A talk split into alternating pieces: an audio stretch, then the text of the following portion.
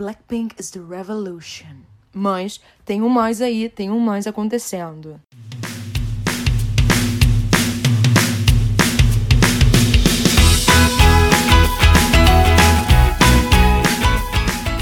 Olá, meu povo! Aqui é a Ren, com o Diário de uma K-Popper aposentada, e cheguei com o primeiro episódio especial para apresentar grupos ou artistas solos. Aí, de 15 em 15 dias, esse episódio de apresentação vai ser publicado alternando com o de Charais. E vou tentar ao máximo alternar entre artistas masculinos e femininos para dar aquela balanceada. Afinal, tem até bastante gente para virar assunto por aqui. K-pop não é vazio de artistas. Então, para esse episódio inicial, acabei escolhendo Blackpink de forma totalmente aleatória, depois de ficar uma boa meia hora decidindo. Eu desisti, pedi com carinho, pode não ser muita verdade. Pro meu namorado, escolhi um grupo e depois de uns 5 minutos ele falou: pô, Aquele do du du du du é Blackpink. E foi assim que acabamos aqui hoje. Sem mistérios. Isso não tem nada a ver com o fato de eu gostar bastante do grupo e acompanhar elas desde o começo. Não tem. Juro que foi ele que escolheu. Já aproveito até para avisar que, como o grupo é novo, ele eventualmente pode ganhar uma segunda parte no futuro. Mas assim, bem, bem longe. Vai que esse podcast nem existe até 2050. Como é que vamos saber? É hora de irmos pro começo. Sempre existiram boatos que a YG Entertainment iria debutar seu segundo grupo feminino depois da 21, mas ninguém sabia quando. E as especulações com as integrantes só aumentavam, porque tinham algumas meninas aparecendo em clipes de outros artistas da agência, e o pessoal ficava, será que é isso? Será que é aquela? Ficava na expectativa. Mas as coisas ficaram fortes mesmo em 2014, quando o nome Pink Punk começou a circular pela internet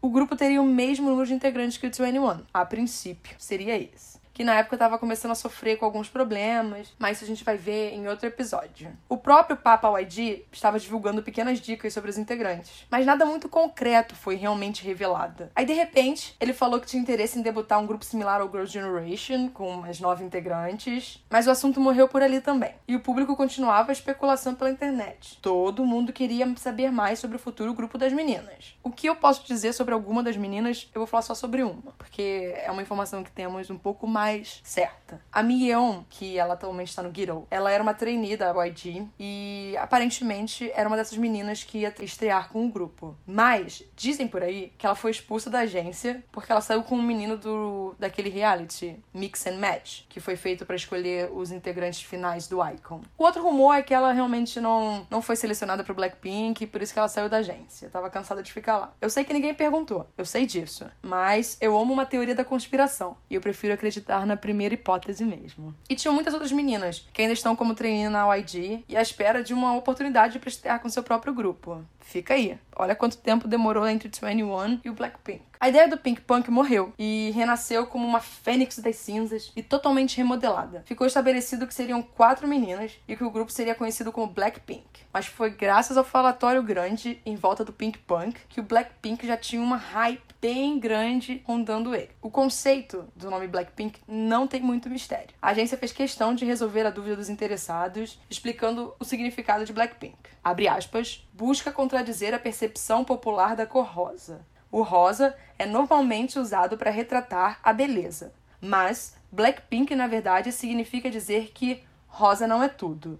Isso simboliza que elas são um time que engloba não só beleza, mas talento. Fecha aspas. Ou seja, ao mesmo tempo que elas conseguem passar a imagem de fofas e atraentes, elas também são capazes de mostrar que são descoladas e intimidadoras. O que a gente pode comprovar acompanhando os lançamentos delas desde o começo. O grupo é conhecido por misturar bastante música eletrônica de vários estilos. Trap, tropical, música eletrônica tem tantos gêneros que é assustador. Com hip hop e ter partes bem chicletes. Vulgo, meu namorado que não curte K-pop, mas fica aí cantarolando elas vez ou outra.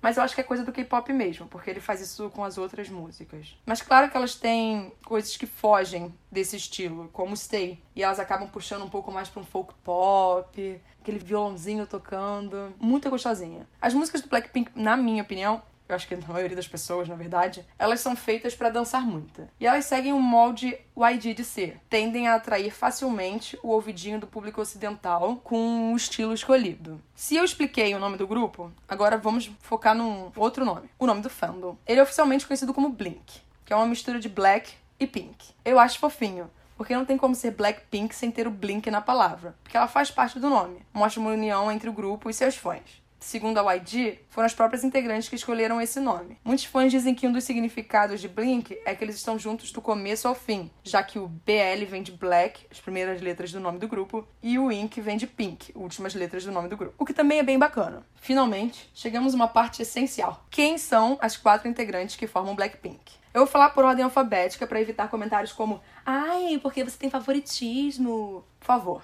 Minha bias no grupo é a Linda, quer dizer, a Lisa, então não tenho problemas em ser honesta. A primeira que a gente vai falar é a disso. E vamos começar com o fato que as pessoas vivem dizendo que o Papa YG surpreendeu escolhendo ela. Ela tem cara de ser artista de uma outra agência conhecida, a SM Entertainment.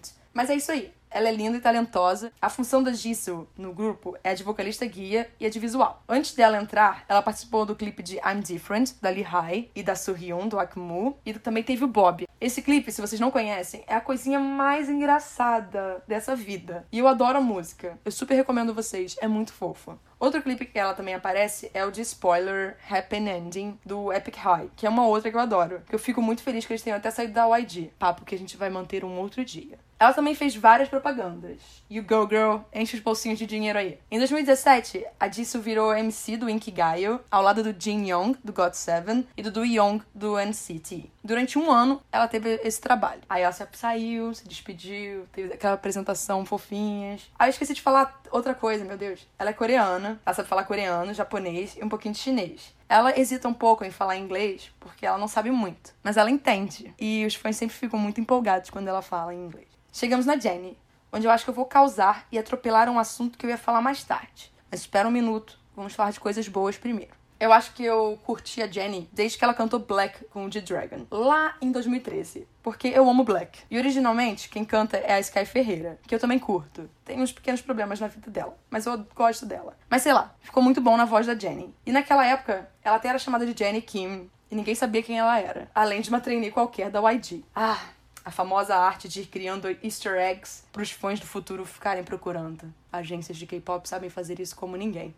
A função da Jenny no grupo é de rapper principal e vocalista. Ela é coreana, já morou na Nova Zelândia, fala coreano, japonês e inglês. E antes da estreia dela, ela estava no clipe do Dead XX, do G-Dragon, que me deixa irritada aqueles blips quando ele fala um palavrãozinho. E ela participou da música Special, da Lee High, e DJB, do Seungri. Ela também fez vários comerciais e tá aí enriquecendo. Eu queria fazer isso, mas estou aqui falando com vocês. Feliz. Aí esse ano, vulgo 12 de novembro, a Jennie se tornou a primeira integrante do Blackpink a fazer seu debut solo com a música Solo, que não tem nada a ver com o fato dela ter começado a carreira solo.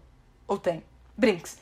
E aí eu já tava como? Empolgadaça. Mas com medo. Afinal de contas, o grupo tem dois anos. Ela podia não estar pronta para esse momento. É muito cedo. Tem gente que não consegue. E o Blackpink, infelizmente, estava condenado ao porão do YG por muito tempo. A insegurança tá aí também para fazer isso. Balançar com a cabeça dos outros. Eu acho que eu tenho pensamentos contraditórios sobre esse solo. Vamos em etapas? Não me matem.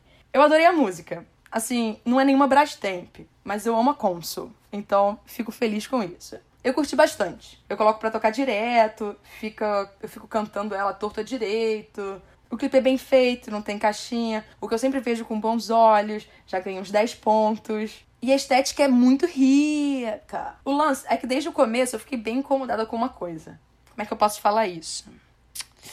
Eu fiquei incomodada com essa coreografia bem meh que deram para ela, para a música, para Jenny. Ela é tão meh que não existe muita dificuldade na hora de aprender ela. Vocês sacaram que não tem muito movimento? É só uns bracinhos e é isso, ela não se move muito. Até as pernas não tem tanta movimentação. Ai, Jimmy, minha querida, vamos sentar, vamos conversar. Por quê? O Blackpink tem umas coreografias boas, a Jenny não era conhecida por ser uma dançarina ruim, então por que dar algo tão fraco a ela?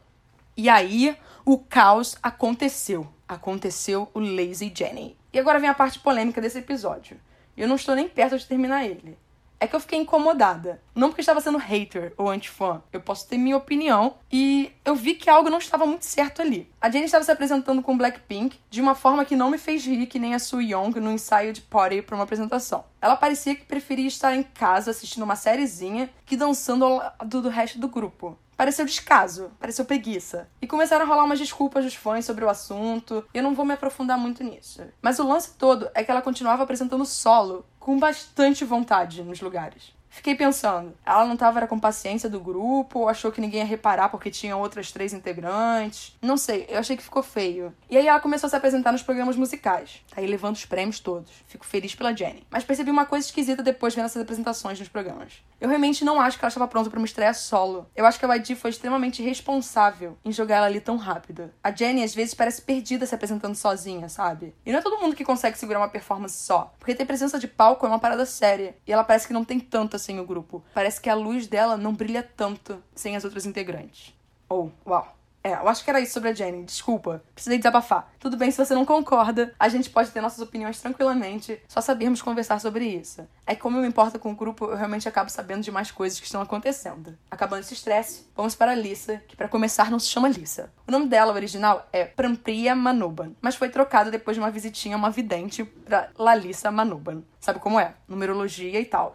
Muitos artistas fazem essa mudança para ter mais sorte na carreira deles. E ela estava certa. Olha aí, onde é que ela está agora. A função da Lisa é de dançarina principal, rapper guia, subvocalista e ela também é maquinê, ou seja, é a mais novinha do grupo. Acho que pelo nome vocês já sacaram que ela não é da, Coreia, né? Ela é tailandesa, fazia parte de uma escola de dança com o Bambam, do Got Seven, no país deles. Muito fofa a fotinho deles dois juntos. Depois procurem na internet se vocês nunca viram. A Lisa, ela fala tailandês, inglês, coreano, japonês e também sabe um básico de chinês. E antes de estrear, ela fez uma pontinha no clipe de Ringa Linga, do Taeyang, que eu sou extremamente apaixonada. Ela é praticamente o Wally, de tão difícil de ver, mas juro, ela tá ali nos cantinhos. Dá para enxergar ela. Ela também participou das campanhas da Nona Nine On, antes e depois da estreia dela. Ela participou do programa de variedade Real Men 300, que eu assisti junto com meu namorado, que apesar de não gostar de K-pop, adora ver os programas coreanos. Nós dois ficávamos reagindo, desesperados com a carinha de pena dela, sabe? Ela tinha aquela carinha de perdida, não sei o que tá acontecendo, os olhinhos ficam grandes. E eu, meu Deus, alguém afaga o bracinho dela. Ela também gravou teasers para a X Academy, que foi um,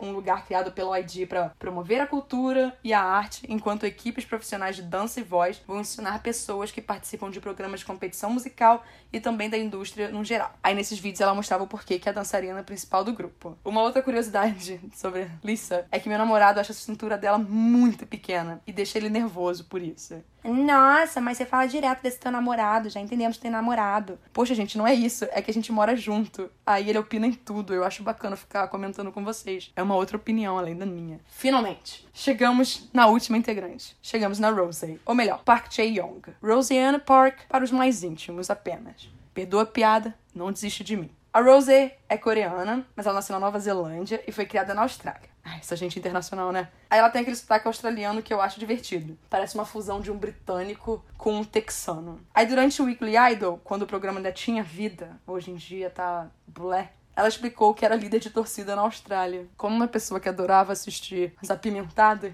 eu fico imaginando ela participando das danças. E eu adoro isso. A Rosé fala coreano, inglês e japonês. E antes de estrear, ela participou da música Without You, do G-Dragon. Mas ninguém sabia. Por que, que ninguém sabia? Porque eles acreditaram na música com um ponto de exclamação e a frase do novo grupo feminino da YG. Demorou quatro anos até ser atualizado para o nome dela. Meu Deus, quanto mistério. Mas sinto que Rose ama o mistério. Ela participou do King of Masked Singer, aquele programa que artistas cantam de máscara, mas não conseguiu continuar no segundo round. Quem sabe no futuro. Uma curiosidade que pode virar verdade ou não, eu tô torcendo para que seja verdade e ser surpreendida com coisas boas, é que a Rose pode ser a próxima integrante do Blackpink a ganhar um solo. Até esse momento, dia 7 de dezembro de 2018, ainda não temos confirmação oficial. São apenas rumores. Mas todo mundo tá acreditando nisso.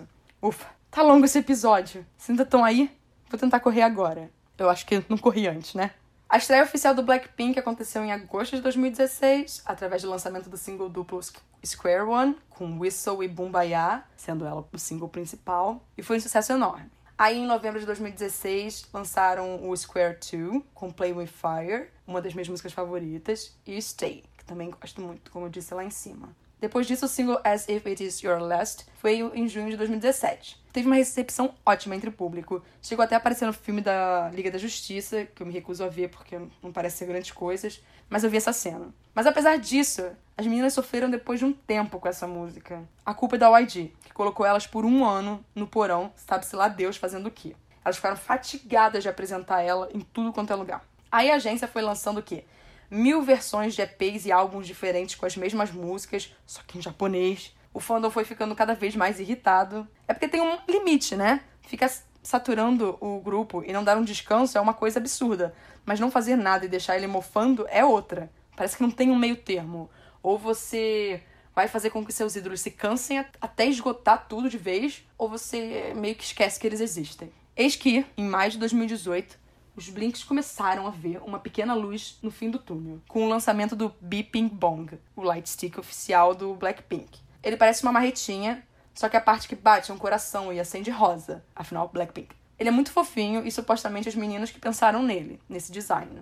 Aí, eis que junho de 2018 chega. Existe um quê de decepção, mas eu já explico. E finalmente lançam Dudu Dudu, que quebrou recordes impressionou o mundo e também rendeu o melhor cover daquelas menininhas. Mas o sucesso foi tão grande que bateram recorde de visualização de lançamento nas 24 horas no YouTube. Também recentemente se tornaram grupos de K-pop mais rápido a chegarem às 500 milhões de visualizações com esse vídeo. Bateram recorde nas paradas da Billboard. Foi assim, bem grande. Forever Young também está entre as minhas favoritas, mas aí não fica muito difícil quando elas só tem nove músicas, né?